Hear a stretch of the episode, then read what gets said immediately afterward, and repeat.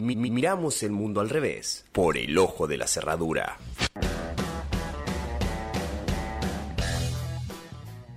Bueno, hasta anoche este editorial era otro, pero como amanecimos con la fatalidad consumada de la muerte de Ramona, la referenta de la poderosa que no se cansó nunca de gritar denunciando la situación de las villas, es importante pensar y reafirmar que los hechos no son puntitos aislados en una línea histórica, sino que tienen un escenario previo que los genera y una hora que los califica. Entonces, cuando empezamos a recorrer este tiempo, este ahora, encontramos cosas, como la información insólita que se conoció esta semana. Podría ser una más en un contexto que viene desacelerando desde hace rato su expectativa transformadora, si es que en algún punto la tuvo, pero no lo es por sus protagonistas. ¿De qué estamos hablando? Hace unos días se supo que el gobierno está brindándole ayuda económica a Techín y a Clarín para que pague sueldos.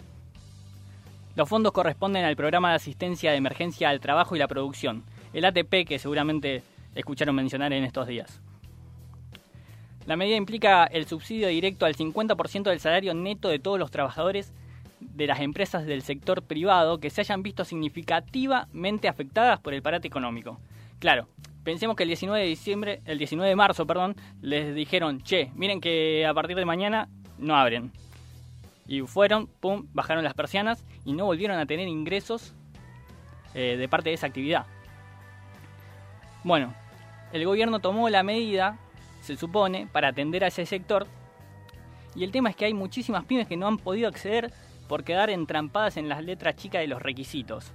Algo similar a lo que le pasa a los docentes y las docentes reemplazantes que no pueden cobrar el IFE porque figuran como laburantes del Estado, pero no cobran un mango porque no están realizando los reemplazos. En ese tipo de pozos cayeron las pequeñas empresas también y quienes trabajan en ellas. Problemas totalmente, totalmente atendibles con solamente tener la decisión política de solucionarlos. Quienes parecen tener siempre, pero siempre, el puente justo para evitar caer en el entramado burocrático de los papeles son los tipos como Paolo Roca y Héctor Mañeto, quienes figuran en el puesto 1 y 25, 1 y 25 perdón, respectivamente del famoso ranking de fortunas de Forbes.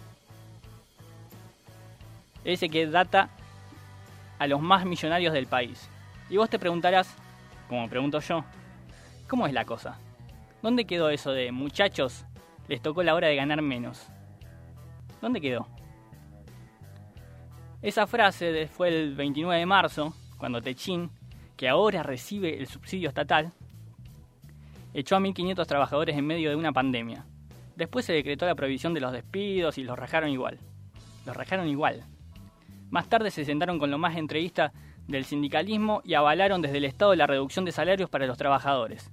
La ratificación estatal de que la crisis la van a pagar quienes menos espalda tienen no es algo tolerable, no es algo transigente, no es algo transigible. Sienta un precedente y es la política del descarte. Esa que hoy la tiene Ramona asesinada. Vecinos y vecinas que no están nunca en la mesa chica de los tipos con saco y corbata con los bolsillos gordos, reunidos con tipos de campera de cuero de bolsillos gordos, en una oficina palaciega, que tipos y tipas, definiendo que tipos y tipas van a cobrar menos. Ahora, si repasamos otras fechas, encontramos que el 23 de marzo se anunció el ingreso familiar de emergencia.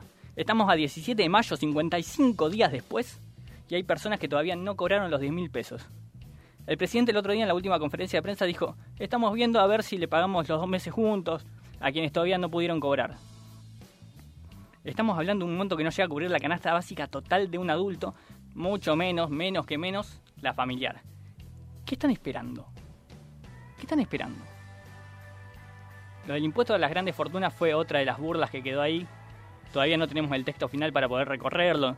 No lo podemos leer porque no está presentado en el Congreso que tuvo también sus mil vueltas para arrancar a sesionar. Una clase dirigente que está totalmente disociada de los problemas diarios que tiene el deber de resolver, envuelta en la desidia, en la doctrina de la resignación para la no reasignación de los recursos que sí están. ¿Vieron que de golpe aparecieron todos los recursos que necesitaban las emergencias que previamente se reclamaban? Aparecieron todos. Los recursos están. en las arcas de los estados o en las cuentas de aquellos que se enriquecen a costa de él.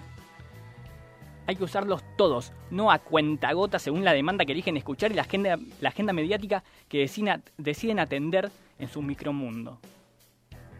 Las villas eran grupos de riesgo desde antes que se inicie la pandemia. Desde antes. Pero en vez de garantizarles el acceso al agua, al agua, se subsidia Mañeto, que recibió entre 2016 y 2019 6.824 millones de pesos entre lo que le dieron Nación, Cava, Córdoba y Santa Fe en concepto de pauta oficial. 6.824 millones de pesos, no lo vas a ver en tu puta vida eso. ¿Tenés idea de todo lo que se puede, lo que se podría urbanizar con esa guita? Todos los derechos que se podrían garantizar. Todas las ramonas que podrían vivir bien. ¿Tenés idea? Murió de coronavirus, escribieron un par de medios que dicen ser piolas. La asesinaron. Todos los nombres propios que se te vengan a la cabeza, que están gobernando y gobernaron en algún momento, y también aquellos que entienden que el periodismo es preguntarles a los funcionarios si están preocupados, si están preocupados, si tienen alguna preocupación, en vez de indagar de cómo están ocupados en resolver esos problemas. Decíamos al principio que los hechos no son puntitos aislados en una línea histórica que tiene un escenario previo que los genera y una hora que los califica. Bueno, para que el crimen no se eternice, hay que construir un futuro que lo condene.